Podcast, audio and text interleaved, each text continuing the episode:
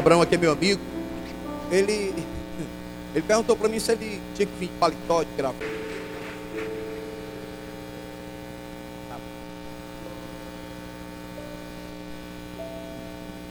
Tá bom. Graça e paz, queridos. Pode sentar.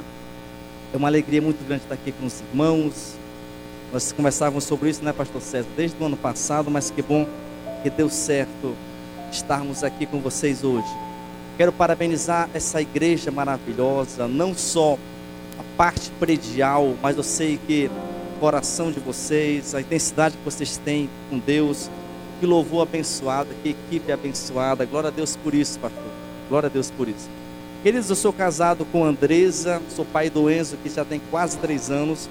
Eles não vieram para cá, pastor. Eu preguei em algumas igrejas, a última que eu estava com ele foi lá em São Luís, em junho. E ele fez, ele chorava e gritava, porque ele queria estar aqui comigo. E a mãe dele falou: Não, Abraão, quando você for agora, até ele ficar mais maduro, é, você vai sozinho para poder você ter mais tempo para poder ficar à vontade. Mas, queridos, eu quero falar um pouquinho sobre alguns materiais. Essa camisa que eu estou aqui agora, você, eu trouxe somente cinco dela que está lá atrás. Essa aqui, ó, atitude um caminho para a vitória. Tá? Eu vou falar um pouquinho sobre isso hoje. A gente trouxe também alguns livros, eu, eu, já tenho cinco livros que Deus me deu. Só tem um que eu não trouxe, que foi o, o que eu escrevi com o pastor Santo, que é 70 vezes 7, o perdão na visão de Jesus. Esse não tinha em casa, só tinha na livraria. Mas eu tenho um lá que é sobre anfitrião de células. Tá? São, são 120 páginas que vai tratar sobre vários aspectos sobre o anfitrião, você pode referir. Nós temos um lá também que eu escrevi com a minha querida mãe, que é, é sem teto e sem chão. A gente conta uma história. Eu não queria contar essa história, pastor Sérgio. Uma história. Não é que a gente quer focar no problema. O intuito é dizer o seguinte: mesmo que você passe pela sombra da morte, que nem o salmista fala, nós vamos ter em Jesus refrigério. Então nós cantamos lá uma história de superação nossa mesmo. Nós temos um ministério grande lá em Macapá. Teve algum desajuste na nossa família, nós perdemos tudo, viemos barrar em Fortaleza. E Deus é tão fiel para poder restaurar nossa família. Nós contamos esse testemunho lá. Eu tenho também um terceiro livro que eu escrevi que é sobre paternidade espiritual. E esse livro, é, eu, eu, eu todos os capítulos, mas o capítulo 7 eu conto aquelas parábolas do, do livro de Lucas, capítulo 15, onde conta a história dos filhos perdidos. Nós contamos lá, falamos um pouquinho sobre o coração do pai, que é o coração de Deus. Fala um pouquinho sobre o coração do filho mais velho, que era aquele que estava na igreja, que aparentemente está tudo bem com ele, mas que quando vem à tona, ele tinha ressentimento contra o pai, ele tinha mágoa, porque ele achava que era tratado desigual. Nós contamos também lá o terceiro personagem, que é a história do filho pródigo, aquele que errou, mas que depois se arrepende e volta e prossegue. Eu tenho também esse aqui, que é, eu lancei esse livro agora no final do ano passado, atitude, um caminho para a vitória. Então eu vou pregar sobre o capítulo 4 desse livro aqui agora. Tá? Então tá aqui no final, já está aqui, ó, as nossas redes sociais. Eu, eu tenho esse site aí Livrecia, se você quiser seguir, vai ser uma benção. Quero falar com você hoje sobre atitudes louváveis de Ezequias diante do caos. Diga assim comigo, atitudes louváveis de Ezequias diante do caos. Eu quero começar a ler com você. Talvez você achou estranho não trazer a Bíblia, porque a Bíblia já está toda aqui no livro, tá? Eu quero que você abra sua Bíblia comigo aí no livro de 2 Crônicas, capítulo 29. 2 Crônicas 29.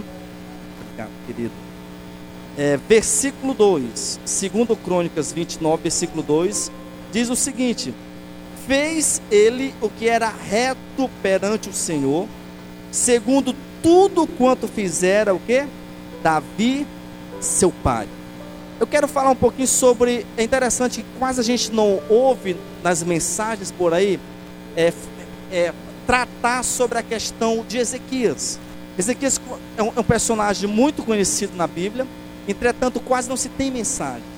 E só para você conhecer um pouquinho sobre esse homem, daqui a pouquinho eu vou fazer um pouco de uma exegese desse texto aqui, tá? Vou explicar um pouquinho melhor ele. Mas Ezequias ele foi rei de Judá aos 25 anos de idade. E a Bíblia relata que ele, ele reinou durante 29 anos em Judá. Ele reinou entre 716 a 687 a.C. E interessante que todo o reinado trazia alguns pontos cruciais. O primeiro ponto que a gente vê aqui é que o reinado de Ezequias ele restaurou as reformas, ele fez uma reforma religiosa na nação de Judá. Ezequias ele, ele foi mentoreado, acompanhado por um grande profeta chamado Isaías.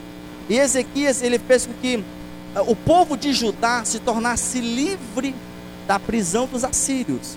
Agora é interessante, queridos, que quando a gente vê a história da Bíblia do Velho Testamento, geralmente era quando o pai morria, um dos filhos, geralmente era o mais velho. Foge alguns casos, que é o caso, por exemplo, de, de Davi, quem assumiu foi Salomão, que era o caçula.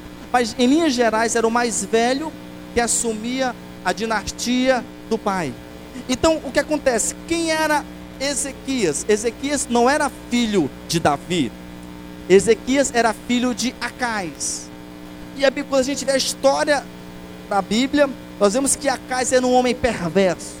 Ele era um homem que ele ofereceu sacrifícios a ídolos, ele destruiu todos os utensílios da casa de Deus, ele fechou as portas da casa de Deus. Então ele era um homem totalmente endemoniado, ele era um homem totalmente mal, um homem que não andava nos princípios de Deus. Então a Bíblia fala que esse homem Ezequias, ele era filho desse homem chamado Acais.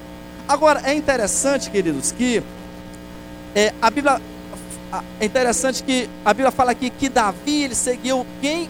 O exemplo de Davi. Deixa eu começar a falar uma coisa aqui para você. Talvez você está aqui, você que é jovem, eu vejo muitos jovens aqui. Talvez o seu pai e sua mãe não estejam aqui ainda. Talvez você se sente em algum momento é, sem saber o que fazer, sem uma referência paterna ou materna dentro da igreja. Deixa eu falar uma coisa para você. Ezequias, o pai dele era endemoninhado. O pai dele era um perverso, um homem que tinha ídolos no coração, um homem que desviou a atenção do povo de Deus para os ídolos. Mas mesmo assim, a Bíblia fala que Ezequias, ele andou nos caminhos do seu pai espiritual, da sua ancestralidade espiritual chamado Davi. Então, se você não tem um pai e uma mãe que ainda serve a Deus, não se preocupe, continue orando e amando, mas siga os passos do Davi dessa igreja, em nome de Jesus. Amém, queridos?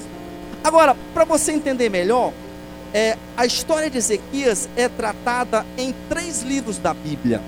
Quero que você note aí, por gentileza. Então, dez capítulos da Bíblia tratam a história de Ezequias. Primeiro, em 2 Reis, dos capítulos 18 a 20. Se você quiser anotar para você ler durante essa semana na sua casa, a gente vai estar vendo um pouquinho sobre isso hoje em 2 Reis.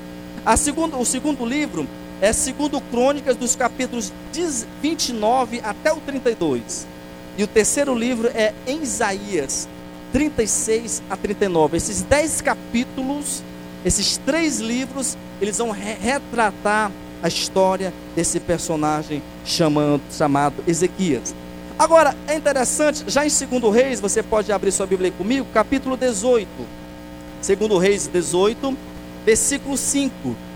Segundo Reis 18, versículo 5, diz o seguinte: Confiou no Senhor, Deus de Israel, de maneira que depois dele não houve semelhante entre todos os reis de Judá, nem entre os que foram antes dele. Queridos, olha só. A Bíblia fala nesse texto aqui que Ezequias confiou tanto em Deus que nenhum rei depois dele, nenhum rei antes dele, tinha confiança tão plena em Deus como Ezequias tinha. Agora, voltando aqui para a história, é interessante que a Bíblia relata, quando a gente, você pode ler depois em 2 Reis capítulo é, 16, versículo 7, que diante do caos, naquele tempo era muito comum os países passarem por guerra. Então, em, alguns momentos, eles se associavam, eles faziam uma certa parceria para poder vencer o inimigo. Então, a, a Bíblia relata que é, a nação de Judá foi assolada pela Assíria. Então, o que, que fez Acais ainda? Quando era rei, o pai de Ezequias. A Bíblia fala que ele, ele fez uma parceria com o rei da, da Síria para poder ser, ser livre daquela opressão do povo assírio. Agora, acontece o seguinte: quando Ezequias assume o trono, você pode ler nesses capítulos que eu te falei anteriormente. A Bíblia diz que Ezequias ele quebra esse pacto de servidão. E quando ele quebra esse pacto de servidão, isso traz alguns transtornos para ele. Primeiro, ele deixa de dar recurso para aquele rei, para aquela nação. Então ele, ele deixa de, de, de favorecer aquilo e aquilo traz alguns problemas. Agora, quando a gente analisa a história, é interessante que é, o reinado de Ezequias, queridos, passou por 14 anos, diga assim comigo, 14 anos. Gente, 14 anos é muito tempo ou não? Sim, muitos anos. A história relata que por 14 anos, Ezequias teve paz no seu reinado. Tudo estava dando certo, tudo era uma beleza. Até que um certo rei chamado Senaqueribe, diga assim comigo, Senaqueribe, ele assume o reinado dos assírios, da Síria. E quando ele assume, ele começa a impor algumas exigências. O que, que ele faz antes disso? A Bíblia relata que ele começa a tomar as principais cidades de Judá. Então ele começa a saquear, ele toma, ele toma o ouro, ele toma a prata, ele toma os animais, ele transforma os, a, a, aquela população em escravos. E para que é, Judá não fosse totalmente saqueada, o que que fez Ezequias? Se colocou à disposição para pagar o que, o que o rei Sinaqueribe quisesse, para que as outras cidades principais de Judá não fossem tomadas. E a história relata que é, o Senaqueribe, um rei oportunista, ele faz uma exigência para Ezequias. Então ele exige o que? 10 toneladas e meia de prata e 1.050 quilos de ouro. Diga assim comigo: 10 toneladas e meia de prata e 1.050 quilos de ouro. Pastor César, quando eu escrevi esse livro aqui, em dezembro de 2018, eu mantive contato com um grande comprador de ouro do Pará.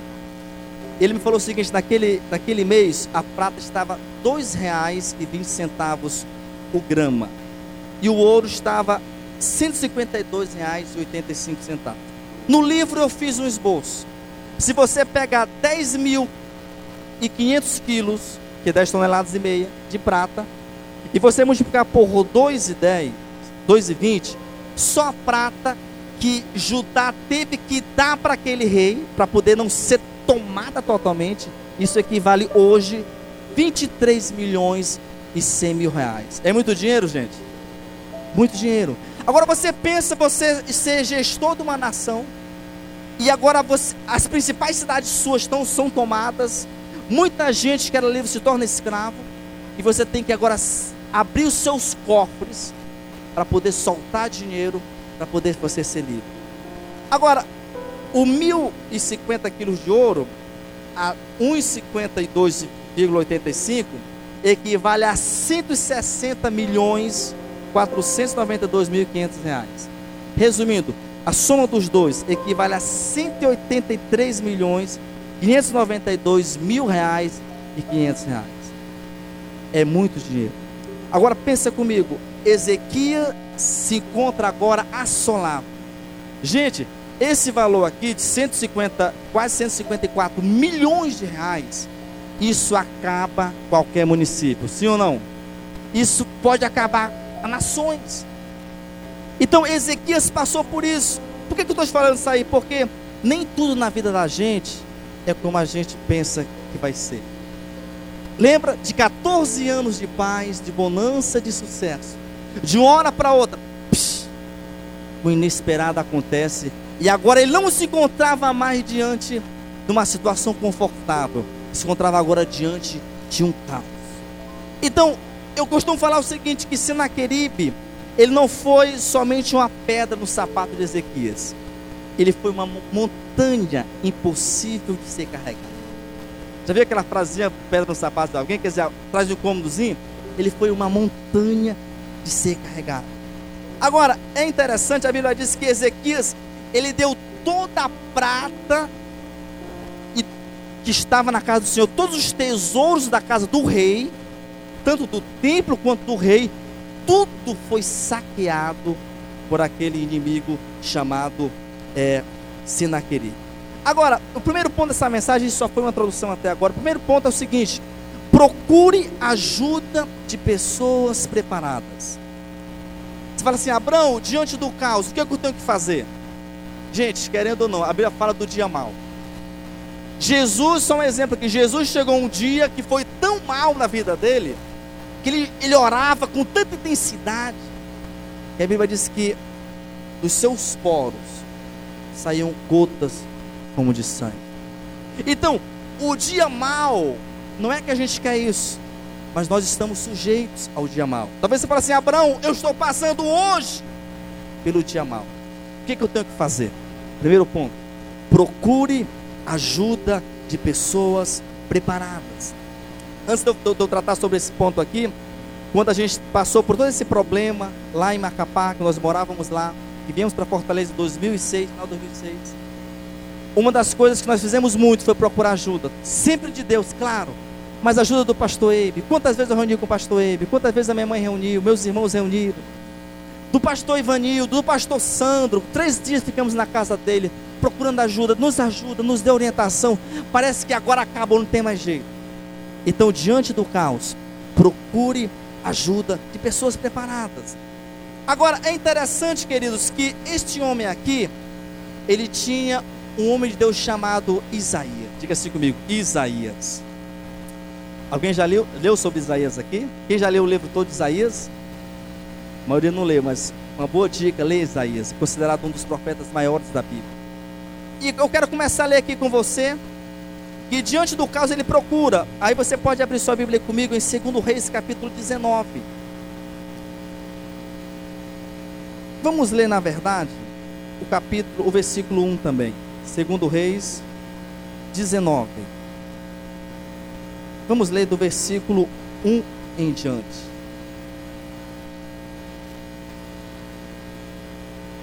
Segundo Reis 19, 1 em diante.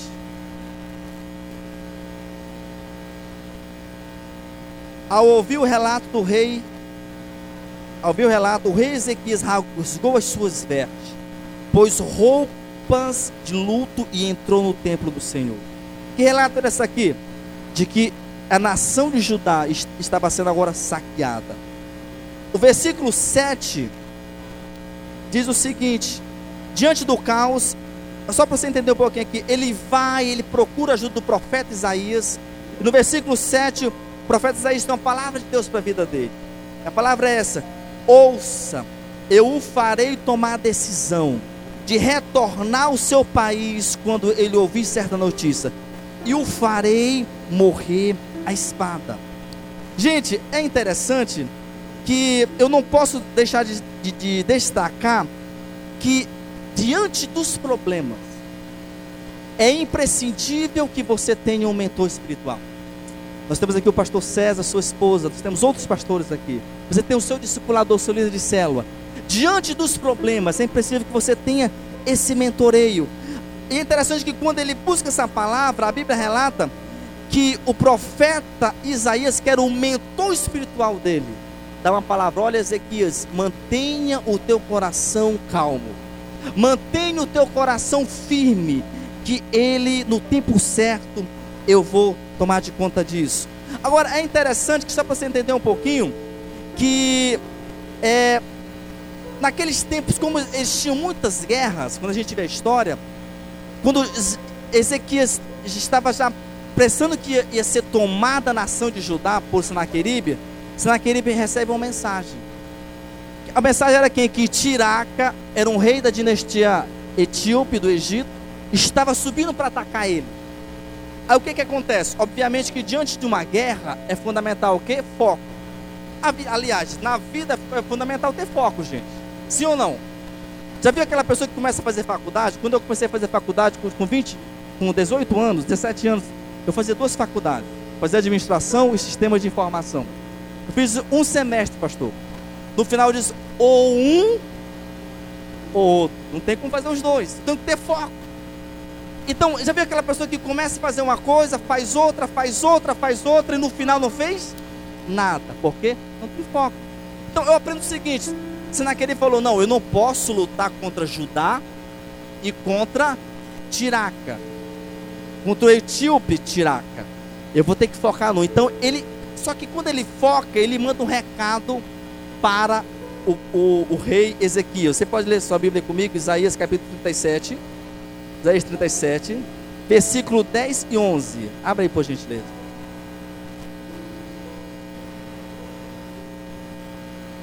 Isaías 37, 10 e 11. O que, que ele fala? Assim falareis a Ezequias. Naquele tempo era muito comum um rei mandar um recado para outrem através de mensageiros. Hoje a gente manda pelo WhatsApp. Antigamente era, eram dias. Assim falareis a Ezequias, rei de Judá: Não te engane o teu Deus. Pastor, o pecado desse homem aqui foi mexer com Deus. Não te engane o teu Deus, em quem confias, dizendo: Jerusalém não será entregue nas mãos do rei da Síria. Olha o que ele faz aqui agora. Ele dá uma de professor de história. Ele fala o seguinte: Eis que já tens ouvido o que fizeram os reis da Síria a todas as terras, destruindo-as totalmente. E serás tu livrado? Ele faz uma pergunta aqui. É interessante queridos, que é, existe uma teoria chamada maiêutica socrática, que foi criada por Sócrates no século XIV. Dentro dessa teoria tem um negócio chamado ironia socrática. O que, o que, é isso? É alguém fazer pergunta para outro, já sabe a resposta para ele, já sabe a resposta. Ele só faz uma pergunta só como desdém, só como, como teste, só como chacota. Então, esse homem aqui, chamado Senaqueribe, ele faz uma pergunta ele conta toda uma história. Olha, a nação dos assírios, nós somos fortes. Nós devastamos todo mundo. Nós somos poderosos. Vocês sabem da nossa história. Tudo que a gente faz, a gente destrói. Olha, não confie no teu Deus aí, não. Olha, saiba que será se ele vai te livrar mesmo? Ele gera o quê? Dúvida. Deixa eu perguntar uma coisa para você. Nessa caminhada cristã sua, Quantas vezes o diabo já fez perguntas para você? Sim ou não? Que negócio de ser crente? Quando tu estava no mundo, tu não tinha tanta perseguição que só vem para a igreja para quê? E Deus responde a oração? Será se tu estás no caminho certo? Quem já, quem já teve essas perguntas aqui na mente? Só eu e alguns? Isso é o espírito de Sinaqueribe. Será se é só eu? Agora, Observa, queridos, que diante do caos, ele procura uma pessoa para poder se ajudar. O segundo ponto é o seguinte: a Bíblia fala que Ezequias, ele decide orar. Diga assim comigo: Ezequias decide orar. Quando Ezequias viu que estava tudo fechado, a Bíblia fala que ele vai à casa do Senhor. Ele se lança em oração e clamou diante de Deus. Quantos de vocês já passaram por tantos problemas que você chega assim no seu quarto, que você fecha a porta, você se joga e chora? Alguém já passou por isso? Diante de Deus? Ele se joga agora diante de Deus. Agora, o interessante, queridos, é que infelizmente muita gente tem feito o contrário hoje. Passa por problemas, por dificuldades, por pressões, Sinaqueribe, que é a figura, tipologia do diabo, do diabo, entra na vida, faz uma bagunça, e a pessoa, ao invés de correr para a casa de Deus, que pode ser a igreja, que pode ser seu quarto de oração, pode ser aquele local que você busca a Deus, o que, que a pessoa faz? O caminho do feio, por onde veio, vai embora. É por isso que existe uma estatística de anos atrás que existem 40 milhões de desviados no Brasil. Diga assim: misericórdia, Jesus. 40 milhões. Talvez aumentou esse, esse, esse número, essa estatística. Por quê? Porque diante do caos, eu não vou buscar Deus. Eu me desespero. Eu não vou para a casa de Deus, eu vou para o mundo. Você conhece alguém que está desviado hoje? Você conhece? Isso aqui é fruto de, da pressão, dos problemas, das decepções. Que eu não entendo que eu tenho que buscar Deus, e muitas vezes eu fujo para o mundo. Agora, é interessante que, que quando ele começa a orar, você pode ler a, a, o, o segundo Reis, capítulo 19 e 20, que é o foco dessa mensagem, segundo Reis 19 e 20. A Bíblia fala que Deus manda um recado para o profeta Isaías. Diga assim comigo: Deus manda um recado. Quem gosta do recado de Deus aí? Aleluia. Só que muitas vezes a gente só quer ouvir a coisa boa, né, pastor César? Às vezes eu mando um recado meio duro. Falando isso não é de Deus, não, está repreendido. A gente só quer, a gente, a gente é meio seletivo, né? Eu quero só pensar o que, que é bom.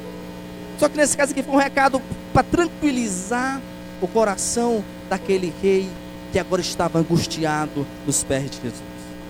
Agora, queridos, é interessante que Efésios capítulo 6, versículo 12, diz que a nossa luta não é contra o quê? Nem carne e nem sangue, e se contra as, as, os principados e potestades, né, contra o diabo. Então é interessante que a luta não era de, de Judá contra os assírios, não era, não era de, de Sinaqueribe contra Ezequias. A luta era entre Deus e o mal. Então, deixa eu falar uma coisa para você. Talvez você está lutando com a sua ação difícil. Talvez você está diante do caos de um problema que tem assolado a sua alma. Você nunca pode olhar para esse problema ou para essa pessoa como que a sua luta é contra essa pessoa. E sim contra as principados e potestades. Em nome de Jesus. Amém, queridos? Agora, é interessante que o que acontece. Segundo Reis capítulo 19, versículo 35, Deus já começa a responder a oração daquele homem angustiado, daquele homem que decidiu diante das mais densas trevas confiar no poderio de Jesus Cristo. Segundo Reis, capítulo 19, versículo 35, a palavra de Deus se cumpriu. Diz o seguinte: Então, naquela mesma noite, diga assim: saiu, diga, o anjo do Senhor. Vou continuar sozinho agora.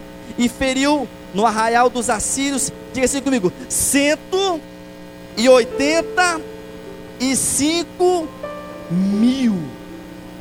E a Bíblia fala que quando o, o arraial dos assírios quando eles se levantaram, quando amanheceu o dia, como se fosse, logo pela manhã, os 185, 185 já eram cadáveres, já eram mortos. Olha só, precisou Judá pegar as espadas e lutar, sim ou não? Não. Por quê? Porque nossa luta não é contra o quê? Carne e sangue. A Bíblia fala o seguinte: que naquela mesma noite. Agora, sabe o que é interessante, queridos? É que a Bíblia fala aqui: olha, saiu na mesma noite o anjo do Senhor. Não foram, pastor, uma, uma multidão de anjos, somente um. Diga assim comigo: um. Um anjo matou 185 mil inimigos. Deixa, levanta uma das suas mãos para o céu. Eu quero declarar sobre você que na sua vida, que na sua família, em nome de Jesus, o anjo do Senhor está presente. É Ele que vai te dar vitória, é Ele que vai derrotar os inimigos, é Ele que vai fazer com que você vença. Em nome de Jesus, diga assim: sobre a minha vida, sobre a minha casa, sobre essa igreja, está o anjo do Senhor. Aleluia, aleluia, aleluia. Aleluia! Oh, aleluia! Somente um anjo. Agora, você lembra que a palavra é o seguinte: olha, você não se preocupe, Ezequias, que no tempo certo ele vai morrer. Você lembra dessa, dessa palavra lá atrás? A Bíblia relata que aquele rei volta para suas cidades e ele e dois filhos dele chamados Adremeleque e Cerezê, dois nomes para quem acha que é nome bonito, fique à vontade para colocar num filho, misericórdia. Mas ele vai falar que esses dois filhos entraram no templo que aquele homem estava adorando o seu Deus, Deus chamado Nisroch. Estava adorando lá. Os dois chegam com a espada e mata aquele rei. Uma vez que matou o chefão da gangue, paz, quietude para a nação de Judá. Então, o segundo ponto é o seguinte: diante do caos, decida orar. Diga assim: diante do caos, eu vou orar. O terceiro ponto é preciso ter dependência de Deus. Queridos, eu vou falar uma coisa para você. Não é muito fácil às vezes a pessoa, o homem depender de Deus. Porque principalmente o homem racional, o homem filosófico, antropólogo, o teólogo, aquele que é cheio de, de informação, muitas vezes ele quer depender da própria ciência, da própria, da própria filosofia, ele se alimenta daquilo. Mas é interessante que diante do caos, Ezequiel se colocou dependente de Deus. Deixa eu falar uma coisa para você. Sabe, quando tudo está bem comigo com você, dinheiro no bolso, amém ou não? Saúde, família feliz, troca o carro, reforma a casa, faz uma viagem de férias, tá tudo o quê? A gente fala no Pará, pastor, sou paraense, tudo de vento em popo, tá tudo confortável, tá tudo uma beleza.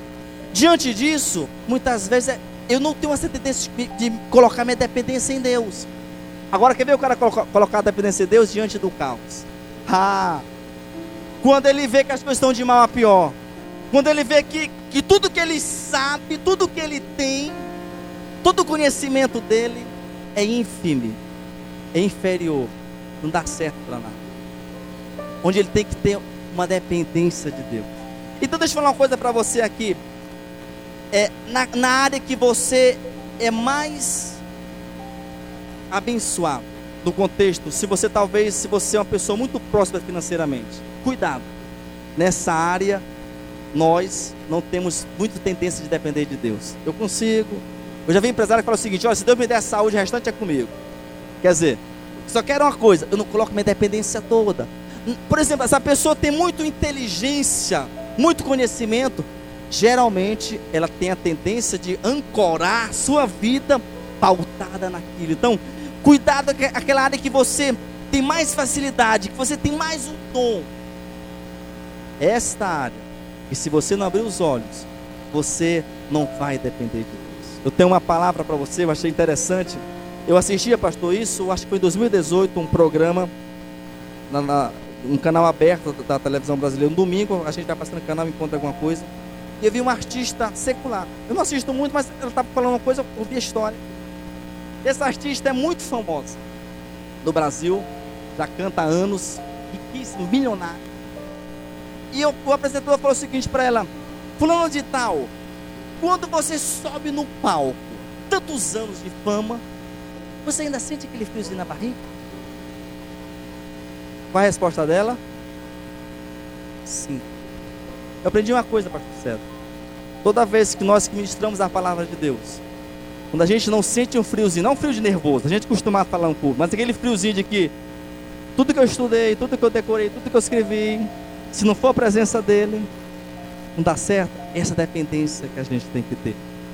Agora, é interessante que Paulo fala em Romanos capítulo 11, versículo 36, que porque por ele e para ele e por meio dele são que todas as coisas. A ele a glória eternamente.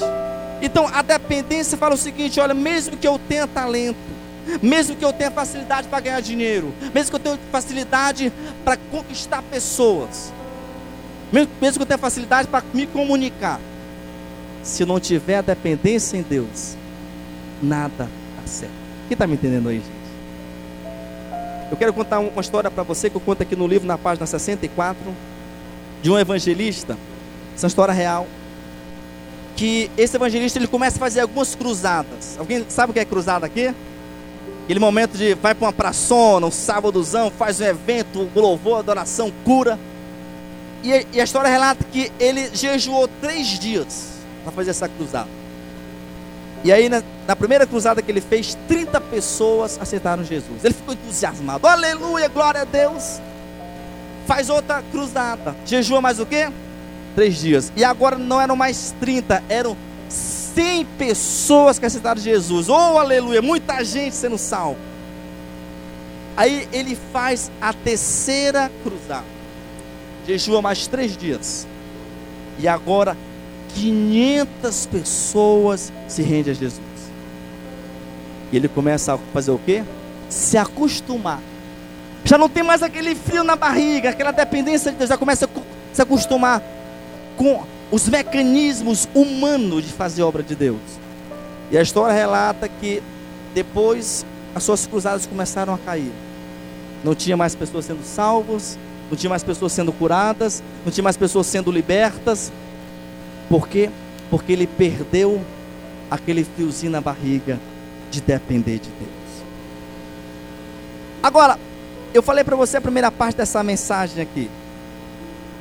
O capítulo 19 de 2 Reis. Então, você observa que, só resumindo, que Sinaqueribe ataca Judá. Deus cuida de matar Sinaqueribe. E quando Sinaqueribe é morto, toda nação de Judá volta ao que eu ter? Paz. Agora, gente, quando Ezequias pensa, pastor César, que está tudo em ordem,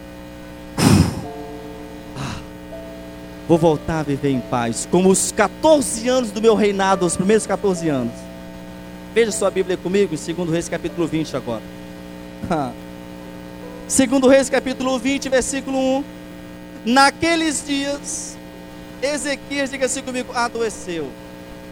Não, fala com fé agora, diga adoeceu. De uma enfermidade mortal. Eu já quero abrir um parênteses aqui. Úlcera, diga assim comigo, úlcera. Era a enfermidade que homem estava cometido. Veio ter com ele quem? O profeta quem?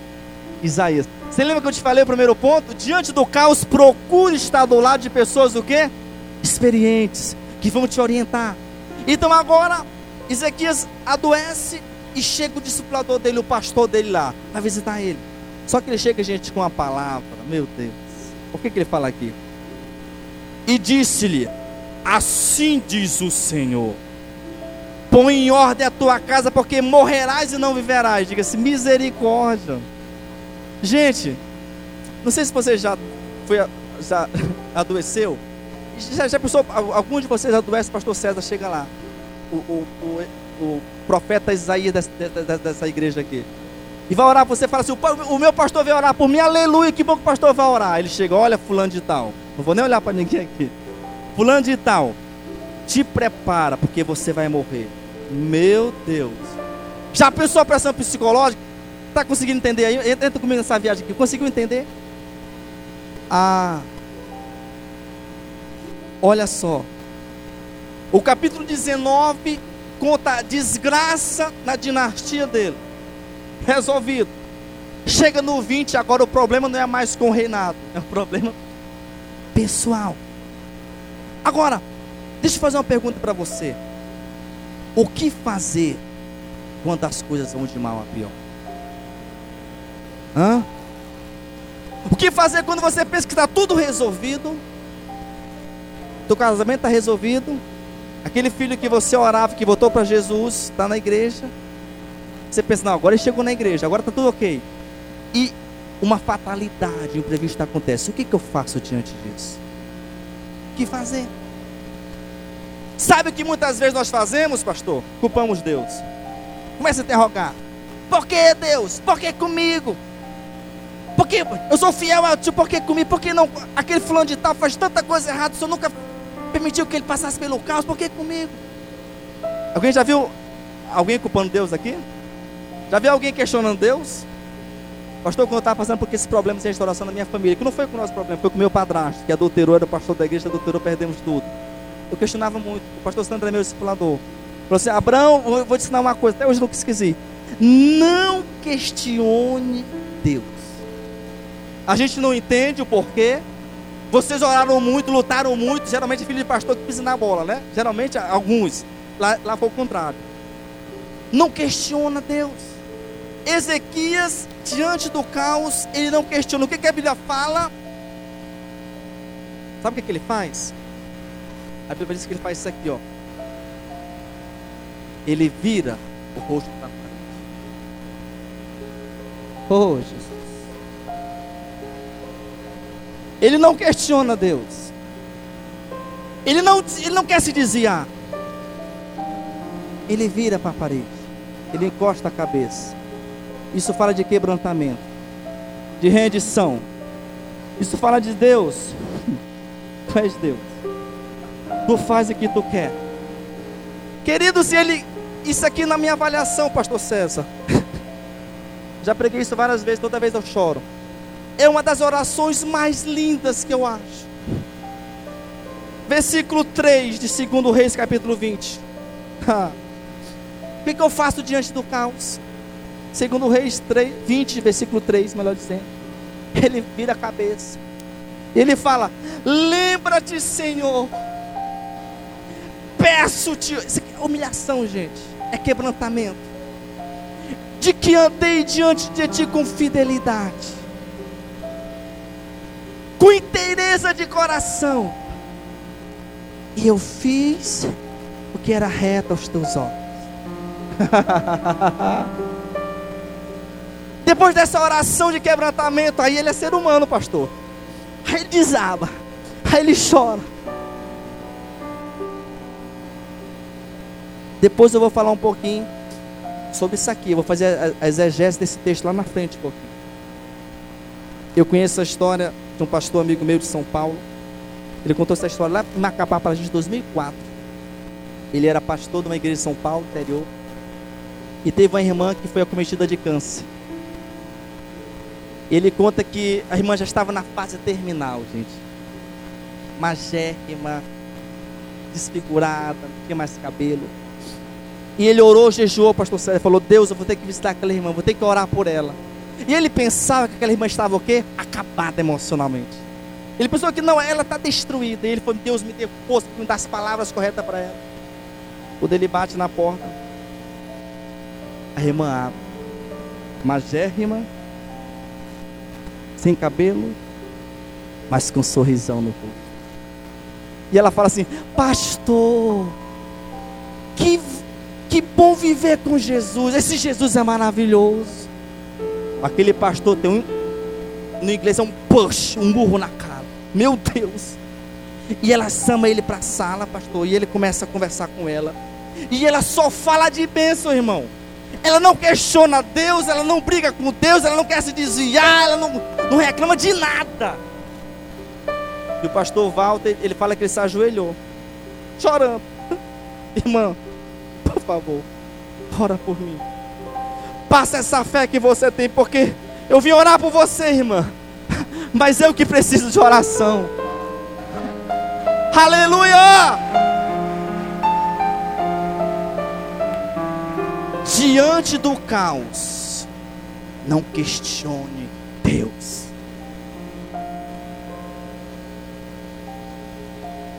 A Bíblia fala que Ezequias ora. O que é oração? Oração, página 63, quem está com o livro aí? 66, página 66. Oração é uma, é uma ativação, é uma conversa com Deus. É interessante que é, Santa Teresa de Calcutá falou o seguinte: que a oração torna nossos corações transparentes. E só um coração transparente pode escutar Deus. Diga assim comigo: só um coração transparente pode escutar Deus. Rick Warren diz o seguinte: as pessoas podem rejeitar o nosso amor, podem rejeitar nossas palavras, todavia, elas não têm defesa contra as nossas orações. Martim Lutero falou o seguinte: que a oração é o suor da alma. Carlos Barromeu disse o seguinte: que a oração é o princípio, o progresso e o complemento de todas as virtudes. Diante do caos, Ezequias ora ao Senhor. Agora quero voltar para falar para você. Você lembra que ele falou: Deus, lembra-te de mim. Eu fui o quê? Primeiro ele fala: fiel. Eu fui fiel a ti. Interessante que Paulo relata em, em capítulo 5, versículo 22, ele fala que a fidelidade é um fruto do Espírito Santo. Salomão diz em Provérbios capítulo 20, versículo 28, que a fidelidade vai preservar a dinastia de um rei. Página 67. Agora, queridos, deixa eu falar uma coisa aqui para você. O que nós temos de decadência na, na, na nossa sociedade, de fidelidade é algo terrível. O que a gente vê de homens, pessoas e mulheres dentro da igreja traindo os cônjuges. O que a gente vê de ovelhas não fiéis ao pastor. O que a gente vê de funcionários não fiéis ao patrão. a nossa sociedade está cometida de um caos, de uma doença chamada infidelidade. Ezequias, pelas misericórdias de Deus, podia bater no peito com humildade e dizer: Senhor, lembra, eu fui fiel diante de ti. A segunda, a segunda palavra que ele fala é que ele foi inteiro diante de Deus. Diga assim, inteiro. Quem é casado aqui? Alguns. Quem não é casado, se prepara que teu noivo, teu noivo está chegando no nome de Jesus. Amém? Mas para quem é casado, sabe. E se alguém falasse, se alguém chegasse para Andresa, minha mulher, falasse: Olha, você quer que o Abraão seja fiel 99%? Eu já sei que ela olhava para mim bem sério. Quem só? Porque quem é casado em sã consciência não quer que o cônjuge, aquele 1% de infidelidade, ele não quer. Sim ou não, gente? E sabe qual é o problema nosso? Nós queremos entregar para Deus só uma parte da nossa vida. Ah, Deus, eu te entrego o meu tempo, ok, mas eu não entrego o meu bolso. Ah, eu te entrego o meu bolso, ok, mas eu não entrego o meu coração. Ah, Deus, eu, eu te entrego isso, mas eu, só isso, aquilo não. Quem está me entendendo aí? Nós não somos inteiros. É interessante que não está aqui no livro, mas a palavra lá em Apocalipse capítulo 3, versículo 20, eis que estou à porta e bato. Se você observar o capítulo 2 e capítulo 3, é para a igreja. É uma, os dois capítulos é voltado para as sete igrejas, não é para o mundano lá. Então, ela fala o seguinte: que Jesus está à porta e batendo. Se alguém abrir, ele vai entrar. Mas ele quer que você abra esse seu coração para que você possa ser inteiro diante dele. É interessante, eu quero as bênçãos de Deus. Eu quero os milagres, sim ou não? Mas eu preciso ser inteiro diante dele. Ele quer que você seja fiel com sua esposa, na igreja, com seus dízimos, fiel em honrar os compromissos com terceiros, fiel em todas as áreas. Então, Ezequiel fala o seguinte: Deus, eu fui inteiro diante de ti. Terceiro ponto que ele fala, eu fui reto. Eu tenho um conceito aqui no livro, na página 67, lá no final: retidão, qualidade do caráter pela qual a pessoa age de acordo com a lei de Deus de acordo com o que é certo, com o que é justo, com o que é íntegro. Só abrindo parênteses para você, o livro dos Salmos, 150 salmos tem, foram escritos por vários autores. O capítulo 84 é escrito pelos filhos de Corá. No versículo 11 do Salmo 84, fala o seguinte: O Senhor dá graça e glória nenhum bem sonega. Diga assim comigo: aos que andam retamente. Sabe qual é o problema? Que muitas vezes eu não recebo a bênção de Deus? Falta retidão. Falta retidão. O cara é empresário e não assina a carteira do funcionário, não paga os fornecedores, não paga os direitos, não paga ninguém e quer que Deus abençoe. A fidelidade é um princípio, a retidão é um princípio. Eu tenho que ser fiel para que Deus possa o quê? Me abençoar. Então, ele, o salmista fala aqui, os salmistas, que aqueles que andam com retidão, esses são abençoados. Agora, queridos, vamos para a resposta à oração de Ezequias, página 68, para quem está com o livro. Agora, o, segundo Reis, capítulo 20, versículo 4 e 5. Segundo Reis 4 e 5. Meu tempo está acabando, vamos acelerar aqui. Fala o seguinte, versículo 4, versículo 5. Antes que Isaías saísse da parte central da cidade, veio a ele a palavra do Senhor dizendo: Volta e diz a Ezequias, príncipe do meu povo. Assim diz o Senhor Deus de Davi, teu pai. Lembra lá do, do pai geracional espiritual? Ouvi a tua oração e vi as tuas lágrimas. Eis que te curarei ao terceiro dia subirás à casa do Senhor. Levante uma das suas mãos para o céu. Quero profetizar sobre a sua vida nessa noite. Eu não sei qual problema que você tem passado. Talvez você tenha orado para a salvação de um ente querido. Talvez você tenha orado para que Deus te, cure de uma doença. Não sei o que é. Talvez você tenha orado para o seu marido há tantos anos. A palavra de Deus para você nessa noite é o seguinte: Assim diz o Senhor Deus de teu Pai, que Ele está ouvindo as tuas orações E Ele está vendo as tuas lágrimas. E Ele vai te curar. Ele vai te abençoar. Ele vai trazer as respostas da tua oração. Que crê, diga aleluia! Aleluia! Oh, aleluia! Aleluia! Para a gente finalizar por causa do nosso tempo, você pode ler o final do capítulo 20. A Bíblia fala que Ezequias recebe mais 15 anos de vida. Diga assim comigo, 15 anos. Gente, isso aqui é surreal. Nunca na história do mundo, pastor, alguém sabe o dia que vai morrer. Nunca! Nunca! Esse aqui foi o único que falou o seguinte: olha, fica frio, chapa. Só vai morrer daqui 15 anos. Eita, meu Deus. Ele teve tempo para poder colocar em ordem o seu reinado, preparar o seu sucessor, separar os bens dos seus filhos, organizar o seu reinado. Agora, pronto, agora já possui 15 anos de bens. Para me finalizar, sabe por quê? Que Ezequias foi tão abençoado assim? Porque ele teve uma atitude correta diante do caos.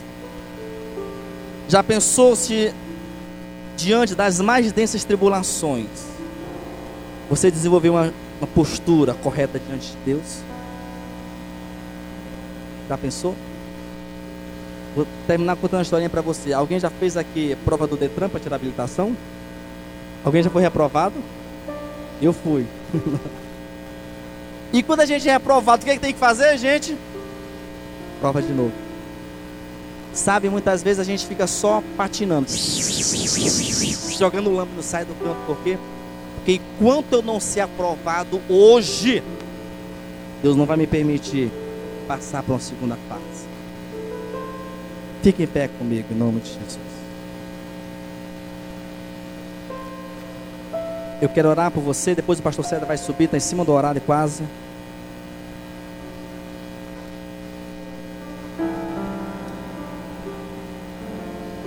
Pai, muito obrigado pela tua palavra. Muito obrigado, Senhor. Eu quero declarar sobre essa igreja, Tiago 1:22, que nós não sejamos simplesmente ouvintes, mas praticantes da tua palavra.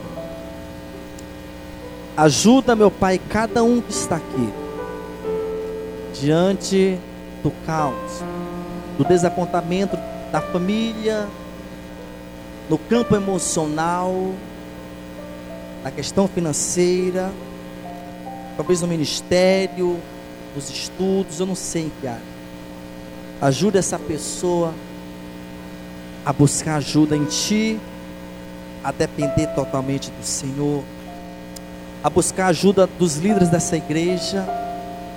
Ajuda essa pessoa a entrar no seu quarto, Mateus 6,6, e fechar a porta, e o Senhor que vê essa pessoa em secreto, vai recompensar ela. Eu quero orar que cada um que está aqui nessa noite possa ter no seu coração fidelidade, inteireza de coração e retidão diante do Senhor. Obrigado por ministrar a tua igreja nessa noite o Senhor possa, durante essa semana, trazer revelações maiores no coração de cada um. Que nós não possamos sair daqui os mesmos, mas transformados, edificados, desafiados a sermos crentes fervorosos em Jesus Cristo, em nome de Jesus. Glória a Jesus.